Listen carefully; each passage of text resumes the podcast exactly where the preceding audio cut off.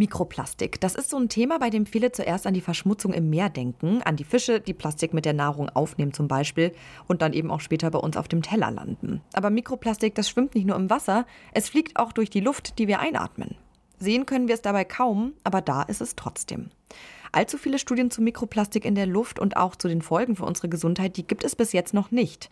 Dr. Barbara Scholz-Böttcher, Mikroplastikexpertin am Institut für Chemie und Biologie des Meeres der Universität Oldenburg, die hat deswegen noch mal ganz klein angefangen. Oder vielleicht sollte man besser sagen ganz fein. Sie und ihr Team haben nämlich Spinnennetze auf Mikroplastik untersucht. Warum sie das gemacht haben und zu welchen Erkenntnissen sie gekommen sind, darum geht es heute im Forschungsquartett. Ich bin Amelie Berwood. Hi.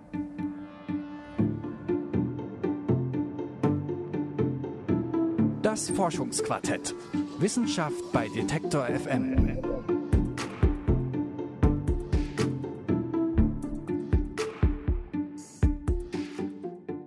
Die Kunststoffteilchen, die wir als Mikroplastik bezeichnen, die haben einen Durchmesser unter 5 mm. Zu sehen sind sie deshalb erstmal nicht, wenn sie in der Luft umherschwirren, außer sie verfangen sich eben in Spinnennetzen. Mehr zu dem Forschungsprojekt der Uni Oldenburg, das sich damit beschäftigt hat, weiß meine Kollegin Charlotte Müller. Und Charlotte ist mir jetzt zugeschaltet. Hi. Hallo. Also ich muss ehrlich sagen, dieses Problem mit dem Mikroplastik in der Luft, das war mir gar nicht so bewusst. Und dass man das anhand von Spinnnetzen untersuchen kann, auch nicht, obwohl es super clever klingt. Ähm, wie ist das Forschungsteam der Uni Oldenburg denn darauf gekommen eigentlich? Ja, das ist eine gute Frage. Man hat Spinnnetze tatsächlich schon vor gut 30 Jahren genutzt, um zu untersuchen, was alles so in der Luft rumfliegt. Damals aber eher mit Fokus auf Schwermetallen wie zum Beispiel Blei. Und dazu gibt es auch Forschungen, die zeigen, dass Spinnnetze diese Stoffe auffangen. Und die Mikroplastikexpertin Barbara Scholz-Böttcher und ihr Team waren dann aber die ersten, die sich angeschaut haben, ob Spinnnetze auch Mikroplastik auffangen. Denn die Bedingungen dafür sind eigentlich ganz gut. Grundsätzlich ist das ja ein, ein, ein Proteinfaden, der praktisch mit einer klebrigen Substanz umschichtet ist, um diese Insekten festzuhalten, die sich da drin verhaken.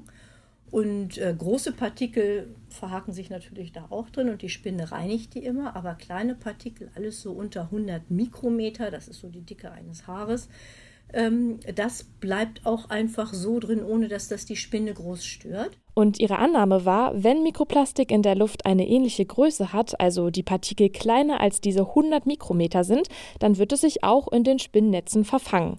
Aber davon mal abgesehen haben Spinnnetze bei solchen Untersuchungen auch noch ganz andere Vorteile. Ich vermute jetzt mal, das liegt auch daran, dass die einfach auch überall hängen, oder?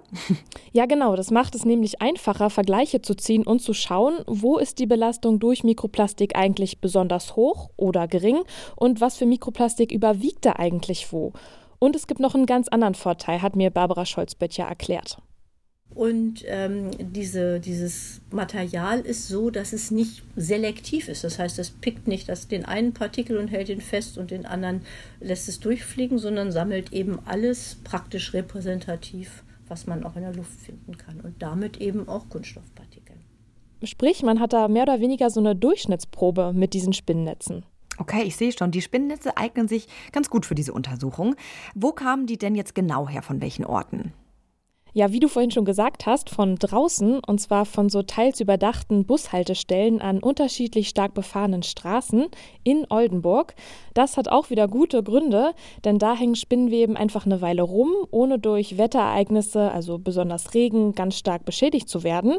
Die Luft kommt trotzdem gut ran, das heißt, Mikroplastik kann sich darin auch wieder gut über einen längeren Zeitraum ansammeln und Haltestellen sind ja auch alle ähnlich hoch. Das heißt, die Spinnnetze stellen relativ gut vergleichbare Proben mit ähnlichen Rahmenbedingungen dar. Mhm. Ich finde es total faszinierend. Ähm, dieses Forschungsteam wollte dann ja auch erstmal rausfinden, ob und was für Mikroplastik sich in diesen Spinnennetzen verfängt. Wie sind die denn da jetzt genau vorgegangen?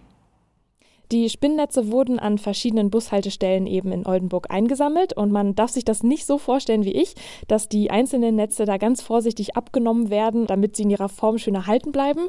Es ging den Forschenden einfach um die Masse der Spinnweben und für ihre Untersuchung haben sie auch gar nicht viel Masse gebraucht. Das heißt also, wir haben das nicht direkt auf ein Netz bezogen, sondern haben eine bestimmte Menge erstmal beprobt, dass man so, wie soll man sich das vorstellen, so ein, ein Buschel hatte vielleicht von einem halben Fingernagelgröße, vom kleinen Finger. Also wirklich wenig eigentlich. Spinnweben haben ja fast keine Masse. Also auch, auch Volumen nicht. Die sind ja eigentlich fast gar nicht vorhanden. Ja, die Probennahmen haben sie vier Wochen später übrigens nochmal wiederholt. Also an den gleichen Bushaltestellen wurde nochmal die gleiche Menge entnommen, um zu schauen, ob sich da wieder Mikroplastik in den Spinnnetzen verfangen hat. Und mit den Proben ging es dann ins Labor. Und wie genau wurden die dann untersucht oder was wurde da mit ihnen gemacht? Also sehr verkürzt gesagt wurden die Proben erstmal aufbereitet, das heißt alles aus den Netzen wurde entfernt, was sich da sonst noch so angesammelt hat, also zum Beispiel Sand und Blätter. Die anderen Teilchen, die an den Netzen gehaftet haben, die wurden dann auf einem Filter konzentriert um sich die überhaupt erstmal genauer anschauen zu können. Und da wurden dann zum Beispiel schon unter Mikroskop Fasern gefunden, die zum Beispiel von Textilien stammen könnten oder auch Rußpartikel. Das war dann aber auch noch nicht alles. Danach wurden die Proben unter Ausschluss von Sauerstoff erhitzt. Das Ganze nennt sich dann Pyrolyse. Und damit können auch die Bruchstücke aus den verschiedenen Plastiksorten voneinander getrennt werden. Das klingt jetzt ein bisschen kompliziert, aber das macht man, um die verschiedenen Kunststoffarten überhaupt erstmal zu bestimmen und zuordnen zu können. Ja, und das Forschungsteam hat einiges an Mikroplastik gefunden in den Spinnnetzen und tatsächlich auch in jeder einzelnen Probe. War das für das Team überhaupt eine Überraschung? Am Anfang klang es ja schon so, als ob sie sich ziemlich sicher wären, Mikroplastik zu finden. Hm, das stimmt auch. Also richtig überrascht waren sie nicht, aber sie waren überrascht davon, wie viel Mikroplastik in den einzelnen Proben gesteckt hat. Wir haben in, in Extremfällen tatsächlich von dem Gesamtgewicht, was wir an Spinnenwebe genommen haben, 10% Plastikanteile gehabt. Und das fanden wir schon erstaunlich. Das, damit haben wir nicht gerechnet. Der überwiegende Teil des untersuchten Mikroplastiks, also so gut 90 Prozent, der bestand aus den Kunststoffen PET, PVC und Reifenabrieb. Und ja, auch Reifenabrieb fällt tatsächlich in diesen Bereich von Mikroplastik. Der Anteil war dann aber besonders davon abhängig, wie stark befahren auch die Straße war, an der die Spinnnetze gehangen haben.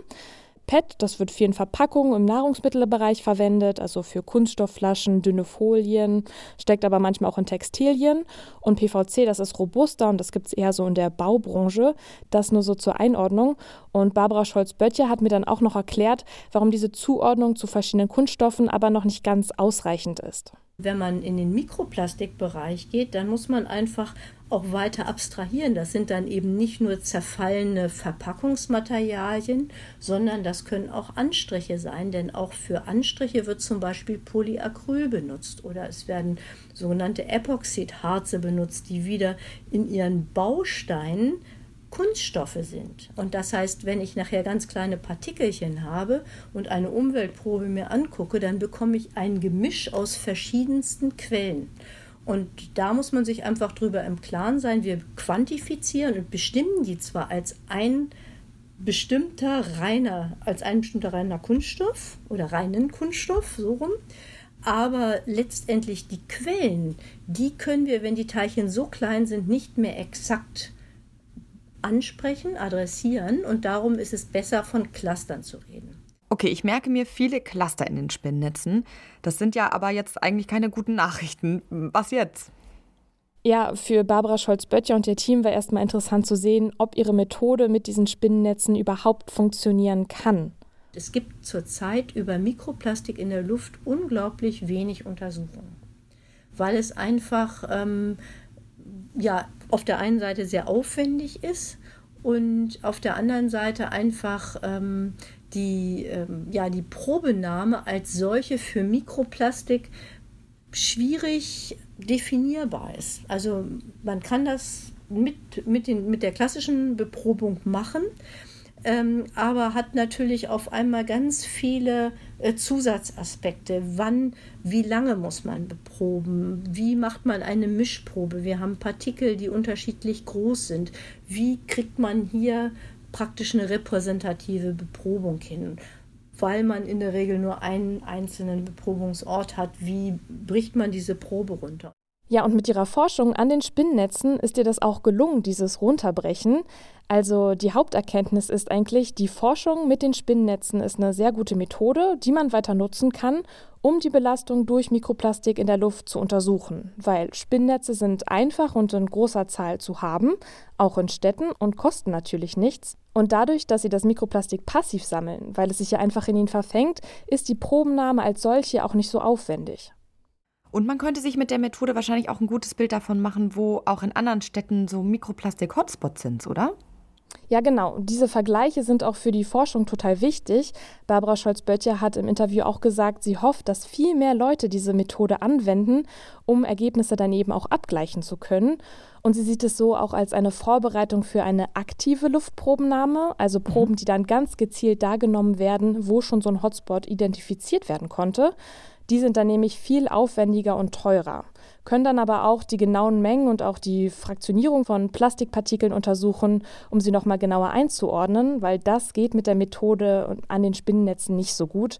Und auch die Rahmenbedingungen bei der Technik mit den Spinnnetzen sind nicht so exakt definiert, um eine richtig perfekte wissenschaftliche Vergleichbarkeit zu haben. Okay, verstehe. Und wenn man das Thema jetzt aber trotzdem mal so ein bisschen weiterdenkt, ähm, Spinnnetze gibt es ja auch in Wohnungen. Da wäre es doch sicher auch interessant zu schauen, wie sehr die Luft dort durch Mikroplastik belastet ist, oder? Ja, auf jeden Fall. Das hat mir Barbara Scholz-Bött ja auch so gesagt.